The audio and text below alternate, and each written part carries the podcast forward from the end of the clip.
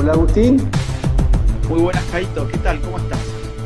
Buenas noches para vos, buenas tardes para nosotros.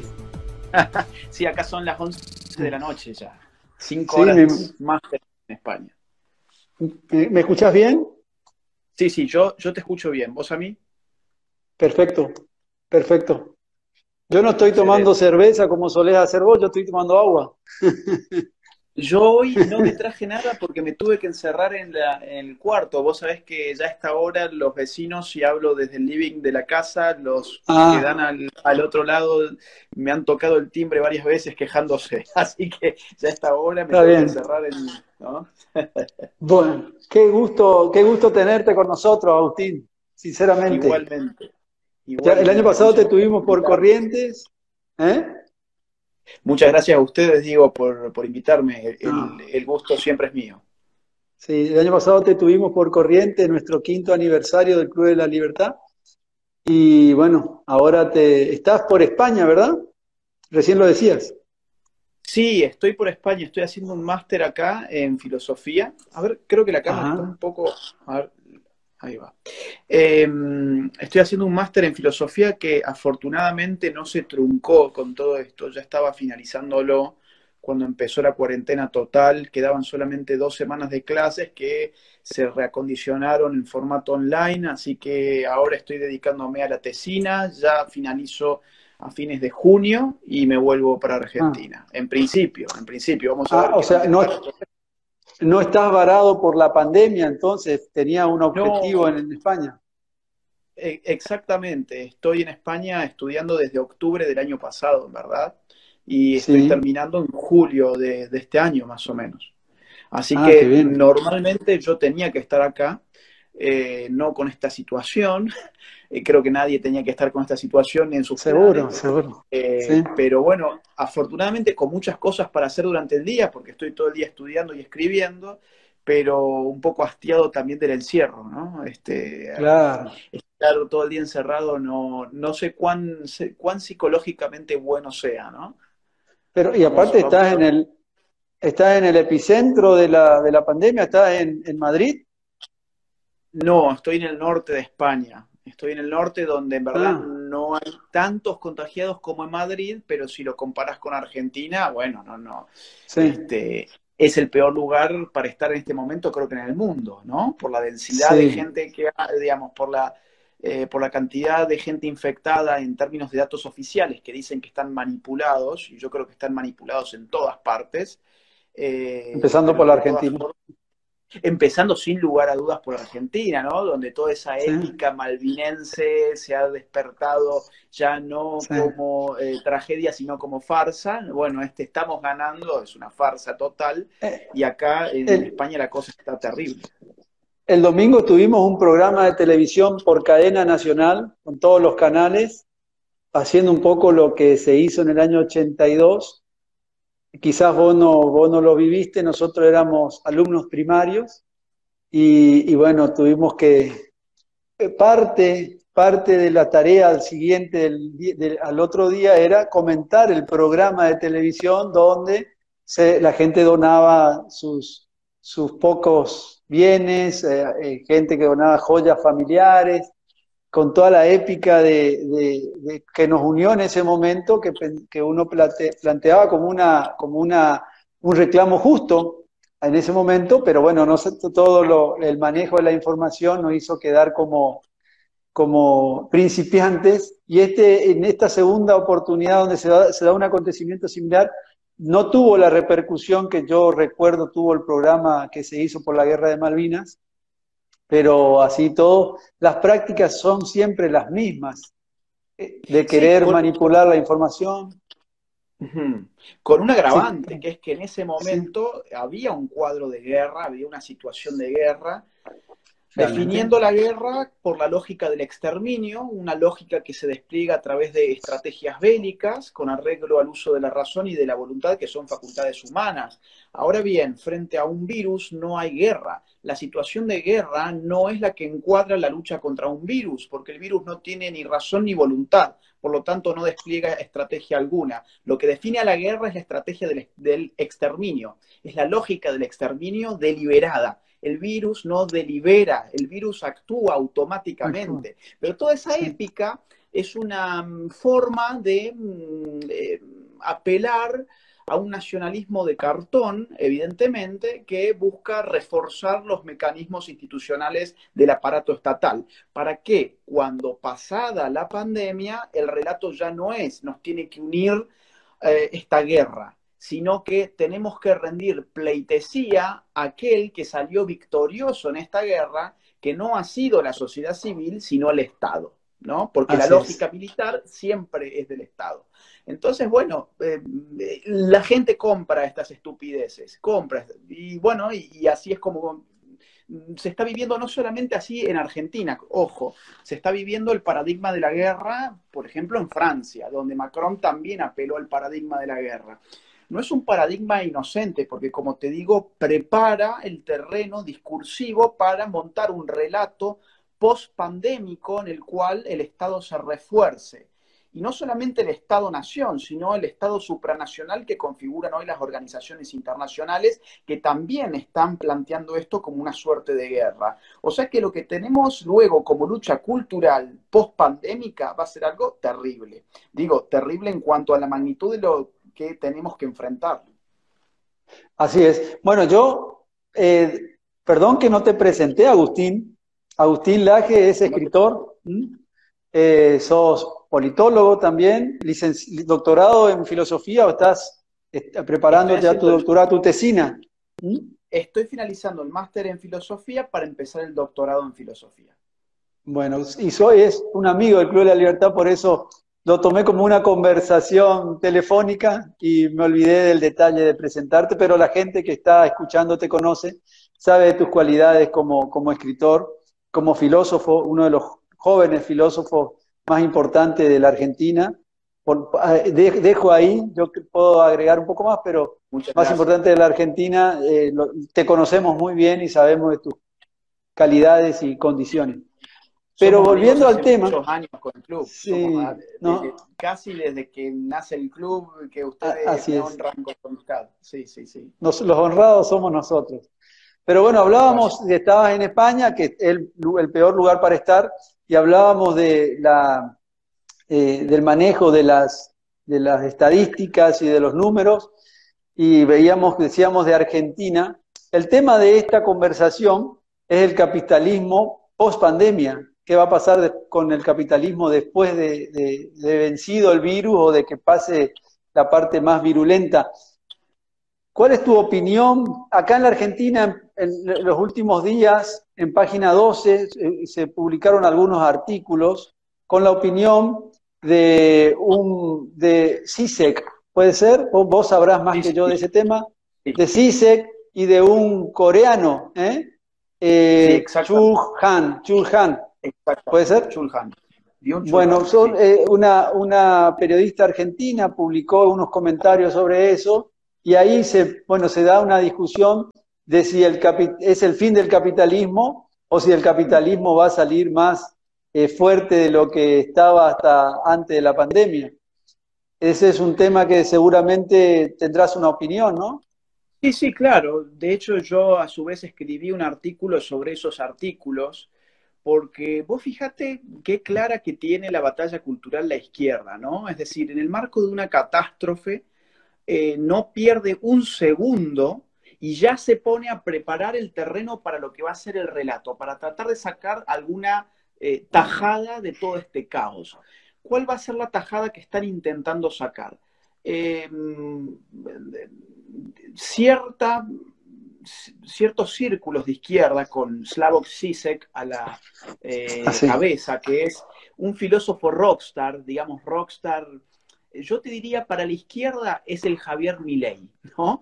Javier Milei es el rockstar de los economistas liberales, bueno, de la filosofía de izquierda, Zizek es el rockstar de los filósofos izquierdistas. Es un tipo, además, que tiene algunas peculiaridades como que todo el tiempo se toca la nariz, está lleno de tics, habla muy mal el inglés, ah. entonces lo eh, pronuncia con una forma demasiado fuerte. Es un personaje. Eh, anduvo en, una, en algún romance con Lady Gaga o con no sé quién de ese mundo de la ah. es un tipo, un rockstar, ¿no? Y el tipo no es, no es ningún tonto, porque estos filósofos no son tontos, son tipos muy inteligentes y que ponen la inteligencia al servicio de sus propios intereses, con lo cual el tipo ve que hay, un, que hay una crisis, que es pandémica, que es sanitaria, que es humanitaria, que se viene la peor crisis económica del milenio, peor que la del 2008. Entonces, ¿qué hace el tipo? Eh, pronostica el fin del capitalismo y de paso vende un libro que tiene 120 páginas, que lo debe haber escrito en tres o cuatro días, lo vende a 13 euros en formato papel y a 10 euros en formato ebook, decir, un precio bastante interesante para todo este marketing que le están dando ahora a todos los medios de izquierda, y arroja su tesis, el capitalismo ha llegado a su fin. Este es el fin del capitalismo. Es una estupidez. El capitalismo no solamente no va a acabar, sino que, que, probablemente se refuerce. Pero cuidado, que no hay mucho para festejar tampoco, porque lo más factible, a mi juicio, dependiendo de cuánto dure esta crisis, de cuánto dure el, encierro, el peligro, la enfermedad y los costos humanitarios, es probable que tengamos un eh, capitalismo estilo asiático, es decir, autoritario, es decir, respaldado mm. por un Estado vigilante, autoritario, sumergido en todas esas relaciones humanas que ya no se dan de forma espontánea, sino articuladas por la normativa estatal. Es decir, el modelo asiático es lo que puede triunfar después de todo esto. Pero no vayamos a pensar que el modelo asiático es un modelo que no es capitalista, es un modelo que dirige el mercado a través del Estado, pero además dirige todo el comportamiento y toda la estructura social. Eh, entonces, eh, acá yo creo que lo que está en juego es eso, ¿no? No es el fin del sistema capitalista, porque si algo vamos a ver después de la crisis, es que la crisis económica que vamos a tener, que va a ser fulminante, va a ser producto precisamente del detenimiento abrupto de la producción capitalista, de la inversión capitalista, del intercambio capitalista. La crisis económica es una crisis no generada por el capitalismo, sino por la ausencia de capitalismo. Entonces, lo que va a quedar claro es que necesitamos capitalismo. Ahora bien, el Estado en este interín está creciendo tanto y está armándose tecnológicamente de tantos aparatos de control y de vigilancia sobre los individuos, que después retirarle ese poder al Estado va a ser una tarea casi imposible.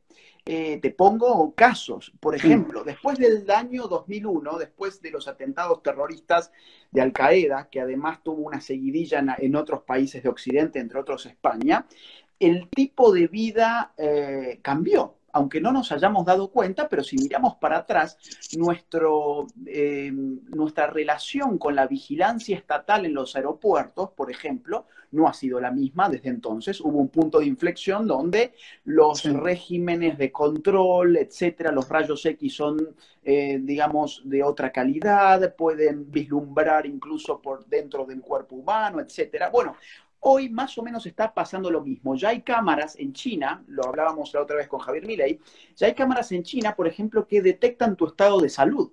Te pueden medir, por ejemplo, la temperatura del cuerpo. Entonces, el Estado tecnológicamente está haciéndose de una serie de instrumentos con los cuales puede incluso saber tus movimientos, tu salud, tu temperatura, tus gustos, tus intereses a través del Big Data que hoy se controla centralmente en el Estado chino. Entonces yo te diría, lo que está en juego no es el sistema de mercado eh, más o menos libre, porque el, mercado nunca es libre, lamentablemente, eh, más o menos, no, lo que está en juego es hasta dónde puede llegar el autoritarismo estatal, no, en lo, no solamente en lo económico, sino en lo social también.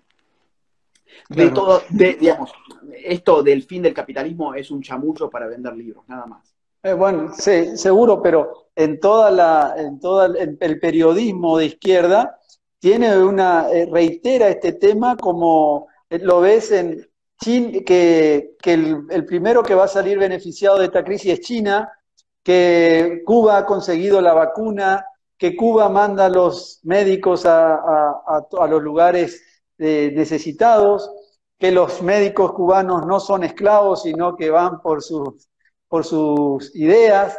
Eh, las, las, cuestiones, el manejo de la izquierda de la información, la, la, necesidad que ellos tienen de generar una revolución, que no sé si están en condiciones de hacerlo, eh, es extremada, digamos, es, es, activa, son activos, eh, lo decías vos recién, eh, aparece un, un, filósofo liberal y aparecen 10 filósofos de la izquierda con la misma vehemencia o más, y tienen el apoyo de todo un aparato. Lo que estamos viviendo en la Argentina, de la pérdida de derechos individuales, a los liberales que estamos atentos, la verdad que nos provoca no, no, nos preocupa y mucho. No estarás al tanto de las noticias. Aquí se ha, intentado un sistema de la, posibilidad de estatizar el sistema de salud. Eh, te cuento un ejemplo, Corrientes, la provincia que, que, somos, que somos nosotros, para los que no, que son de afuera, una de las provincias del nordeste de la Argentina, eh, el gobierno había comprado 115 respiradores, el gobierno nacional estatizó la compra de los y se hizo cargo de la distribución. Y a Corriente que tenía comprado y se está organizando, esperando, esta, el, esperando el pico, 115 respiradores, nos mandaron 5, dejando, lo, mandaron 26 para el, para el nordeste, de los, cuales nos tocó 5 a nosotros. Y todo lo demás concentran en el Gran Buenos Aires, bueno, vos conocés el, el sistema, lo mismo le pasó a Mendoza. Eh, tenemos, tenemos control de precios, los intendentes son los encargados de controlar el precio en los supermercados y resulta que la Secretaría de Desarrollo Social termina comprando por un precio mayor a, 200 millones de dólares una partida de alimentos. O sea, eh, tenemos una, los liberales, ya te digo, porque la, ¿por qué te digo los liberales? Porque creo que somos la, la minoría la, el 80% o más de las personas ven con agrado el control y el manejo eh, centralizado del Estado y, nada dicen al respecto. Entonces, nosotros estamos pensando cómo vamos a... Yo sé que la crisis que se avecina para la Argentina en lo económico y lo social va a ser mayor que otros países que no venían con el deterioro que nosotros ya venía, venimos de hace años, pero el apoyo que tiene, un poco volviendo a esto, estamos ganando, el apoyo que tiene de la, de la comunidad, el, el, manejo dictatorial de, de, un monarca que tenemos ahora, es preocupante. Eh, no sé si todos los países, voy a dar el ejemplo de Francia, pero no sé si todos los países llevan a, a, a un sistema monárquico como el que se vive en la Argentina de opresión. Del, ya teníamos muchos estados, tenemos muchos estados en la Argentina y ahora más. Mira, a ver, eh, por ejemplo, el caso español es tétrico también, te diré. Está el eh, PSOE en el poder con Podemos. Podemos es el chavismo español, ¿ah? o sea, de hecho fue financiado por todo ese bloque. Eh, y en estos momentos quien maneja el aparato de inteligencia es Pablo Iglesias, ¿no? Entonces vos fijate cómo están aprovechando toda esta situación, tienen comprada a la prensa también acá, entonces es un modelo que se va repitiendo, esto es lo que pasa en las crisis. Eh, yo te diría eh, lo, siguiente, nuestra función en este tiempo tiene que ser aprovechar las redes sociales como estamos haciendo ahora, eh, que tienen mucho de malo, cuidado, no vamos a bendecir las redes sociales porque también es una ventana hacia la entrega, la desnudez de todo lo que nosotros somos voluntariamente en paquetes de datos para la vigilancia y el control estatal, es decir, cuidado porque las redes sociales son también utilizadas a esos fines, eh, pero también son utilizadas como contrapoder, como estamos haciéndolo ahora vos y yo. Eh, tenemos que utilizar las redes sociales porque los medios están todos comprados eh, para reproducir la doctrina de que el Estado es el salvador y que el poder internacional de los organismos internacionales también son poderes salvadores, cuando en verdad son cómplices de la dictadura china, y eso ahora ya te voy a dar algunos datos de eso, em, tenemos que empezar a mostrar que en verdad acá si hay algo que está fallando, no es tanto el mercado, sino más bien el Estado y los organismos internacionales. No pueden ni siquiera comprar fideos que ya te afanan la plata, ¿no? O sea, no pueden ni siquiera hacer una compra de fideos. Si te afanan con lo menos, con lo menos, ¿por qué no te van a afanar con lo más? Afanar para la gente que no es de Argentina, que está del otro lado, que supongo que tenemos muchos espectadores que no son de Argentina, es robar. Si te roban con lo menos, ¿cómo no te van a robar con lo más, no? Este, o, sea, eh, si te roban como pueden, cuando pueden, cuando quieren. Em, te pongo otro caso, el tema de los eh, jubilados. No pueden organizar el pago para la parte de la población que el mayor riesgo está respecto de este virus. Se les han juntado todos los jubilados haciendo una fila. ¿Por qué? Porque no saben usar una tarjeta bancaria, porque no tienen educación financiera, porque no tienen educación bancaria mínima, cómo usar un home banking, cómo utilizar una tarjeta de débito, pero mientras tanto, ¿en qué sí, en en qué sí puso plata ese mismo Estado? En los programas de las abuelas y madres de Plaza de Mayo por la TV pública, les enseñó a todos los que encendíamos la TV pública cómo hablar lenguaje inclusivo, y entonces ahora todos sabemos muy bien que hay que hablar con la O, eh, que hay que hablar con la E en vez de con la O y con la A, pero ocurre que la gente no sabe usar una tarjeta de débito, ¿no? Entonces, vos fíjate, ese Estado ha fallado. Y te doy un dato que es muy importante. Si el Estado chino no hubiera censurado, maniatado, reprimido y perseguido a sus médicos y científicos que buscaron la forma de alertar a la humanidad de lo que estaba pasando en territorio chino con este virus y que fueron reprimidos y censurados por ese mismo Estado chino, se calcula con un estudio de la Universidad de, ah, con una universidad de los Estados Unidos, eh, Southampton, es el nombre de la, de la universidad, se calcula que hoy tendríamos una pandemia, un 86 menos, eh, digamos, tendríamos una, eh, una afectación menor en un 86%, una afectación menor en un 86%. Luego, en el mes de febrero, cuando todo esto ya se había puesto de manifiesto, la OMS, la famosa Organización Mundial de la Salud, que nadie sabe muy bien quién trabaja ahí, pero que se financia con los estados, ¿no? Estaba respaldando los datos chinos y al día de hoy siguen respaldando las mentiras chinas sobre los, sobre los muertos que tiene China, que son puras mentiras obviamente. Y, bueno, todos estamos presos de todo esto. Te pongo un caso más, el caso español. En España, cuando ya había infectados por eh, coronavirus, sin embargo, el gobierno español estaba agitando al pueblo para que concurriera a las marchas del famoso 8M, el Día Internacional no de la mujer, sino de las feministas, porque en eso se ha transformado el 8 de marzo. Eh, y entonces toda la gente, por la convocatoria oficial del Estado, apiñada, amontonada, aglomerada en estas convocatorias multitudinarias, cuando los jerarcas y la élite eh, del Estado estaban ya con todas las mascarillas puestas. Mandaron a morir a toda esa gente eh, a esas eh, marchas del 8M. Y al día siguiente, bueno, al día siguiente parece que mágicamente ya existía en España toda esta pandemia. O sea que si algo acá ha fallado ha sido precisamente el Estado, que va a seguir fallando porque no está listo para actuar con esta crisis. En Argentina se gastaron 11 millones y medio de, eh, perdón, 15 millones de pesos en misoprostol. El misoprostol, cuando ya teníamos la pandemia a la vista de todo el mundo gastando en abortivos. O sea, déjate de joder. Si la gente sigue creyendo que el Estado de El Salvador, la gente no puede más de estúpida.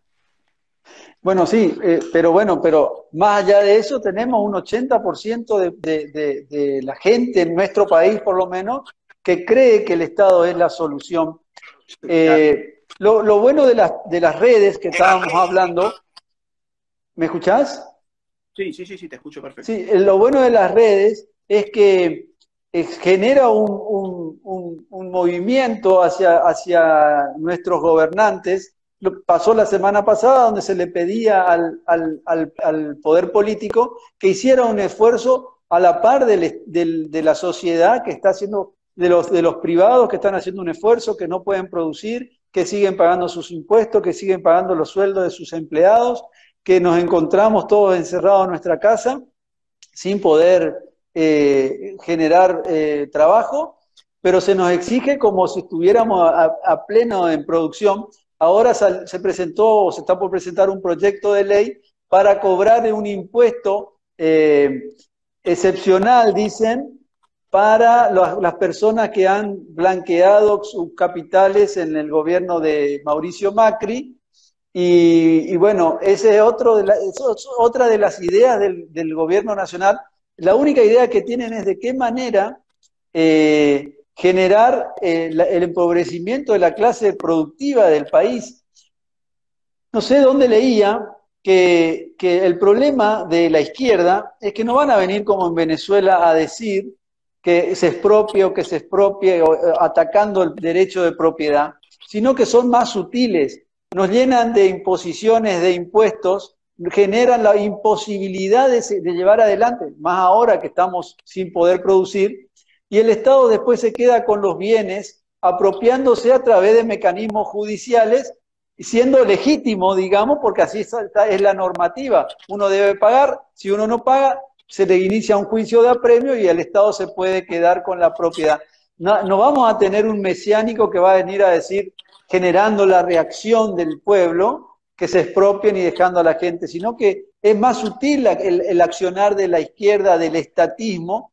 Entonces uno no se da cuenta y cuando, y cuando nos damos cuenta, o el, pueblo en su mayoría se da cuenta, ya somos prisioneros y es muy difícil continuar, digamos, con, con nuestra lucha. Mira, lo que pasa es que hay mucha gente que no entiende la naturaleza del Estado, ¿no? Yo me doy cuenta de eso. Cuando se habla del Estado, la gente no entiende qué es el Estado. Se confunde Estado con gobierno, se confunde Estado con sociedad bajo ese lema tan paupérrimo de que el Estado somos todos. Mentira, yo no soy el Estado, vos no sos el Estado, los que nos están viendo ahí no somos el Estado, somos en todo caso sujetos sostenedores de ese Estado porque no hay Estado sin laburantes. No hay Estado sin laburantes a los cuales chuparle la sangre para hacer funcionar esa maquinaria estatal que por sí misma no produce nada. El Estado lo único que genera son deudas, empobrecimiento eh, y trabas para la gente que efectivamente tiene espíritu de inventiva, tiene espíritu de eh, trabajo en el sector. ¿Cuánta gente de la Argentina vive hoy del Estado? ¿Y cuántos vivimos del trabajo en el sector eh, privado? Los que viven del Estado, lamento decirlo así, pero en verdad no producen nada porque no están insertos en ningún mercado. Los que, los que generan riqueza son los que producen en el mercado, los que intercambian en el mercado, los que invierten en un mercado.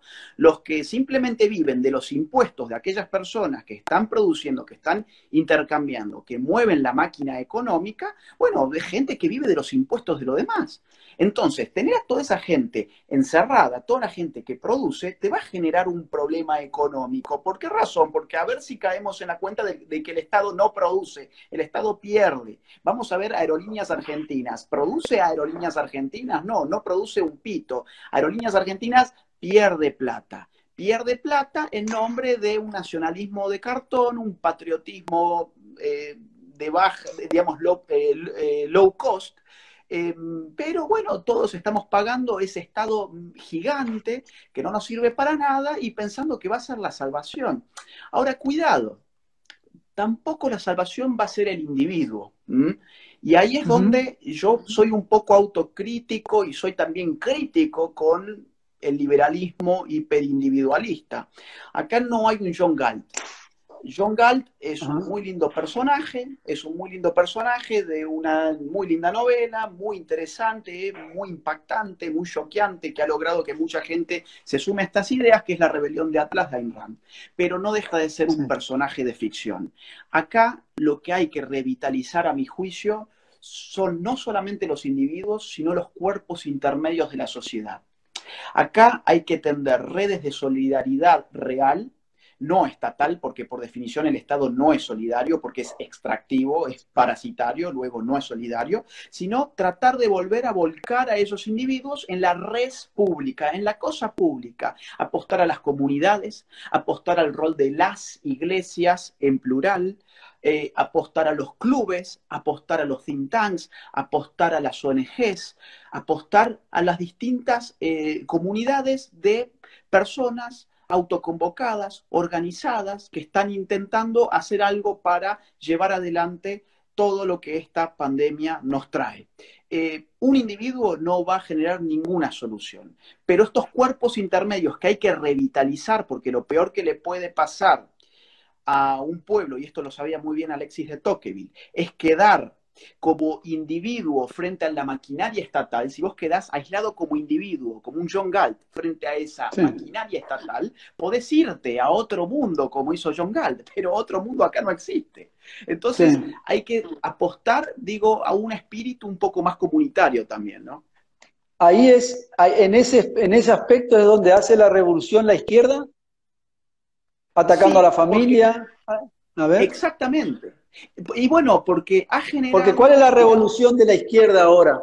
¿Cuál es la revolución? Digamos, en su momento era el proletariado y, la lucha de clases. ¿Cuál es ahora después de, la caída o la implosión de la Unión Soviética?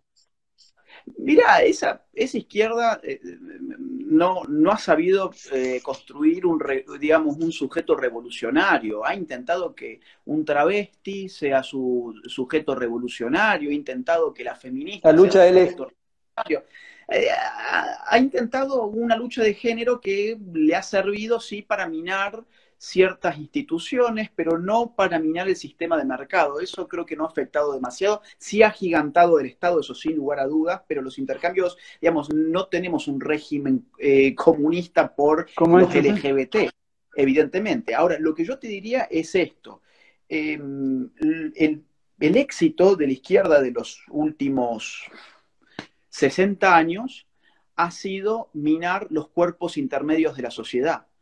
Todo lo que es, por ejemplo, la familia como institución en, en la cual una persona nace, crece, se mantiene durante muchos años de su vida, se educa, se socializa, aprende, se forma psicológicamente, se forma afectivamente, se forma socialmente, eso lo han reventado. Han reventado a las iglesias, ya no solamente la iglesia eh, católica, sino también las evangélicas, han atacado últimamente muy fuerte contra ellas. Este, han, han captado las universidades. Han cooptado las universidades. Eh, efectivamente. No la destruyen porque les conviene. Y, porque, digamos... Porque la han tomado. porque las toman, porque se convierten en los jefes de los que allí laburan, de los que allí investigan, y entonces si vos manejas una institución como eh, CONICET, por ejemplo, sos el dueño de las becas de Argentina.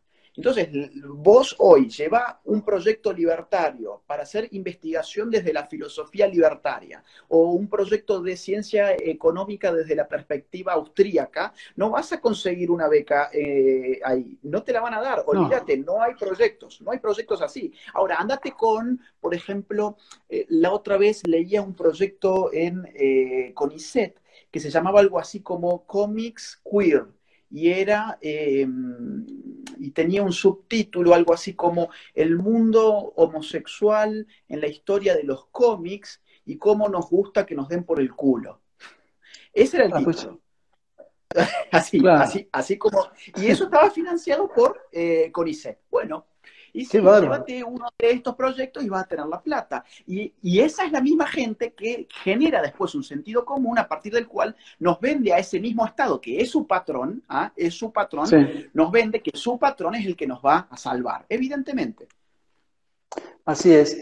Em, uno de los temas que el fracaso del capitalismo, dicen con respecto al tratamiento de la pandemia, el eslogan que, dan es que con el, capitalismo, con el mercado, no se compran respiradores, no se, no se preparan unidades de terapia intensiva, eh, no tenemos eh, eh, el sistema sanitario que, el Estado nos puede proporcionar.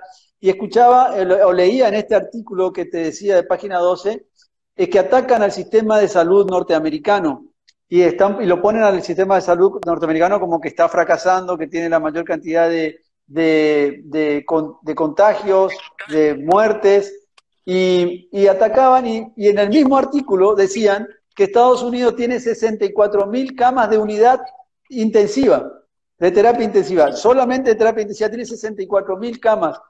Y entonces, me puse a, a, a averiguar un poco y después de Alemania es el segundo país con mejor, con mayor cantidad de camas en, unidad de terapia intensiva.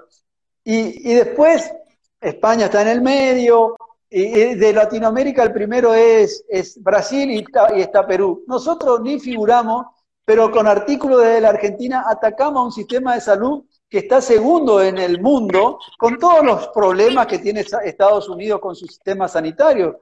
No lo voy a explicar ahora, pero pero atacan ahí, no hablan de Cuba, no hablan de Venezuela, no hablan de China. Eh, entonces, y, el, y, la televisión está totalmente entregada a, a relatar estos hechos y nada dicen de los éxitos del sistema capitalista que permite que un país tenga 64 mil camas. Nosotros creo que en la Argentina, si llegamos a 5 mil o 6 mil es mucho, si no me equivoco.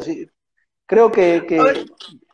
esto, esto, esto, esto es muy simple. Vamos otra vez a lo anterior. ¿De dónde sale la plata que el Estado argentino está por, eso, para comprar los respiradores? vuelvo ahí porque es lo que quiero que quede en claro, que el mercado es el que permite que este Estado eh, benefactor pueda, pueda llevar adelante estas, que, así lo manejan, ¿no? Compran los fideos a un 50% más.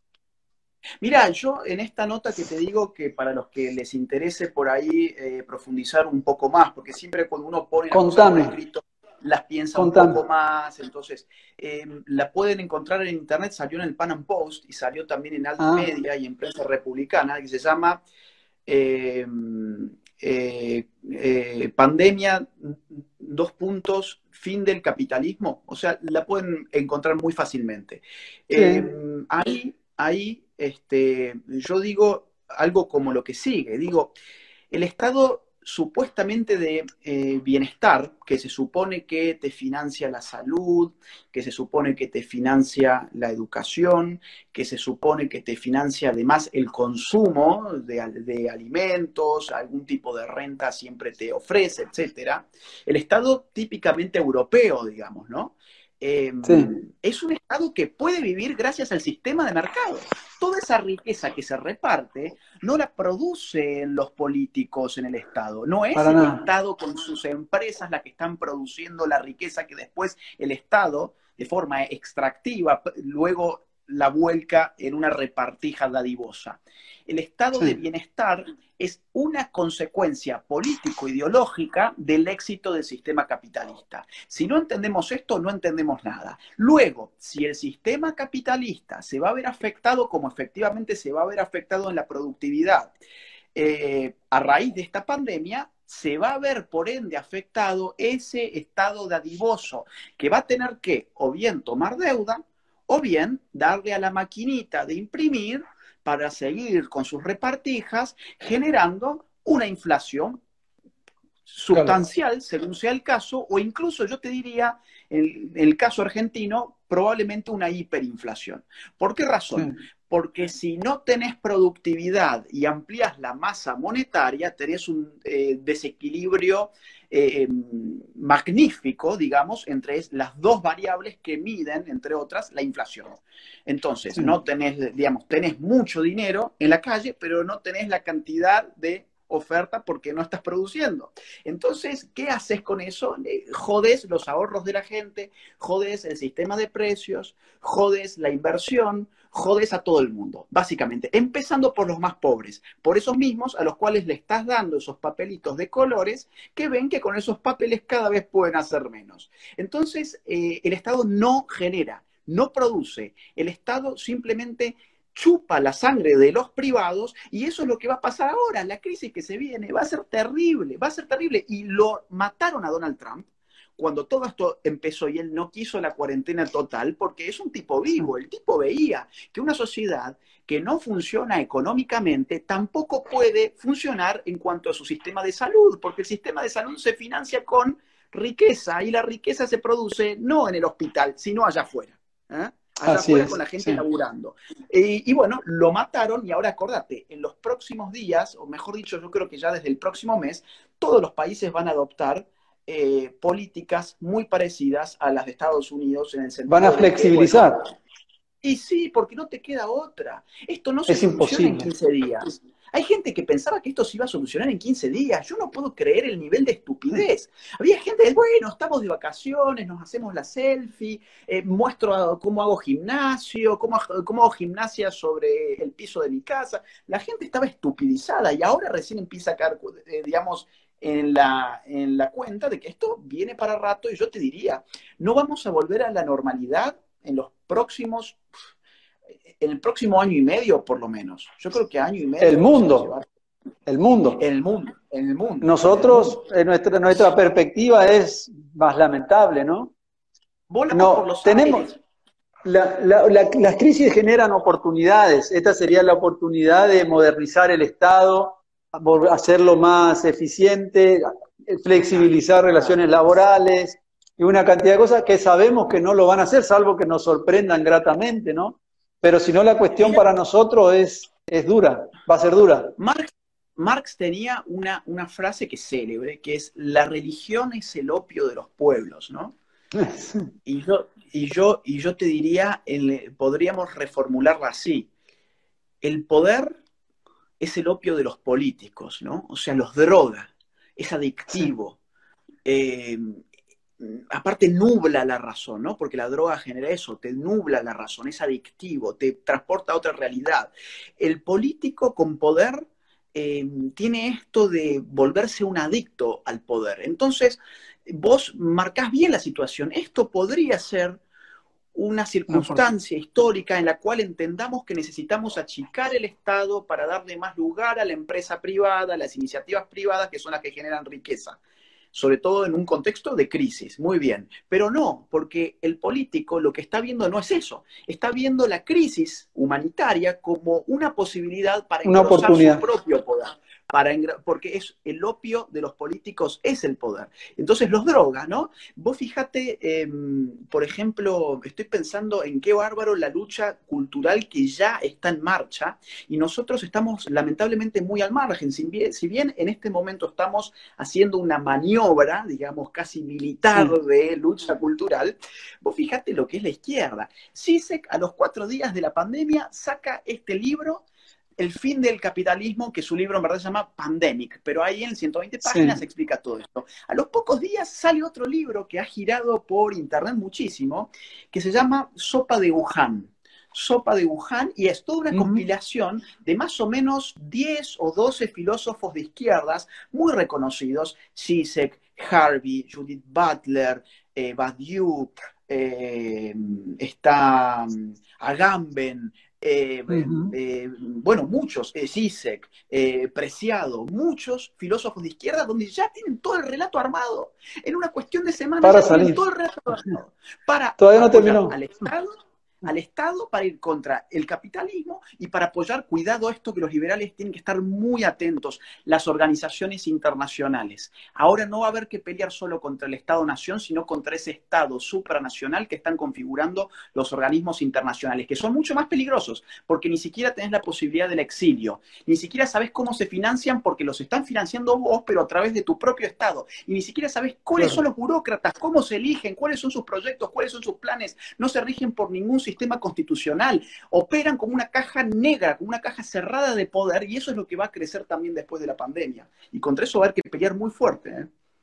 Hoy veía con respecto a esto, a la Organización Mundial de la Salud, que Trump eh, le, iba a quitar los fondos que, que lo financia del Estado, porque se han equivocado, decía, y, nos han perjudicado, así que ahora que se vayan a, bueno, vos sabés el estilo de Trump, ¿no? Que se vayan a buscar financiamiento a otro lado. Eh, ojalá. Ojalá, ese, bueno, es alguien que defiende este tipo de, o que ataca a este tipo de organizaciones que terminan siendo eh, eh, facilitadoras de la propaganda de izquierda, ¿no? Sí, Sí, obviamente, y que operan con una lógica estatal y que, perdón, están, están completamente subordinadas a los dictados del gobierno de China. Es decir, rinden una pleitesía al gobierno de China que ya es escandalosa. La otra vez, una periodista de Taiwán le hace una consulta a un directivo de la OMS justamente sobre el caso de China y el tipo le cortó la comunicación. La periodista lo vuelve a llamar y el tipo y le, y le, y le dice, bueno, mira, quería volver a esto que te había dicho recién, y el tipo dice, no, no, no, pasamos a otra cosa. O sea, no, no, no, no quieren ni siquiera decir ni lo más mínimo relativo a las mentiras, a la persecución y a la responsabilidad internacional que sin lugar a dudas tiene China en todo esto tiene responsabilidad y aparte China no tiene muertos hace no sé cuántos días o suben de a uno o de a dos. Un país que tiene 1.300 millones de habitantes, muere uno por día. Es, la verdad, si la gente no, se, no quiere leer un poco una estadística, estamos condenados, ¿no? Y Taiwán es un ejemplo. ¿eh? A ver, te escucho, perdón. Perdón, te doy un, un caso Un ejemplo, hace más o menos una semana y media, si mal no recuerdo, en The Guardian salió una noticia que me impactó y que no, que no ha circulado, no ha circulado mucho, por lo menos yo no la he visto circular. En China, en los últimos dos meses, se dieron de baja 20 millones de líneas de celular. ¿Mm? En un, en un país en donde todo el mundo tiene su celular, están hiperinformatizados en ese sentido. Tecnológicamente son avanzados. Eh, es decir, no tener celular es algo muy extraño, ¿no? Eh, bueno, 20, millones de líneas se dieron de baja en los... Yo no digo que haya 20 millones de muertos, cuidado, pero tampoco, pero digo, es, es, es, un dato interesante para tener en cuenta porque no vamos a creer en el gobierno comunista. Digo, un gobierno, todo, todo un país que hace menos de un siglo, hace menos de un siglo, aniquiló a 40 millones de compatriotas en una revolución que fue la de Mao Zedong. 40 millones de chinos murieron por la revolución comunista en China y vos te pensás que un par de millones le va a hacer hoy algún daño. Simplemente se, se, barren debajo de la alfombra y se acabó, se acabó. Y, el, y el mundo tiene silenciado a Taiwán, que hace las cosas de manera diferente. ¿Eh? Empezando el mundo. por meses. Empezando claro, por, supuesto. de la Salud. Claro, no, no, no hemos escuchado nada. Perdón. No, no, no, bueno, tratando de ir cerrando esto porque allá son cerca de las 12 de la noche, por vos sobre todo, porque la, la charla con vos es muy interesante. Pero entonces, como una conclusión a nuestra conversación, el capitalismo tiende a, fortalecerse más que a, vivir una crisis en el próximo tiempo. El liberalismo sí puede tener una crisis. Efectivamente. Sería la conclusión. ese es el punto. El capitalismo es un sistema económico que pone en marcha el capital.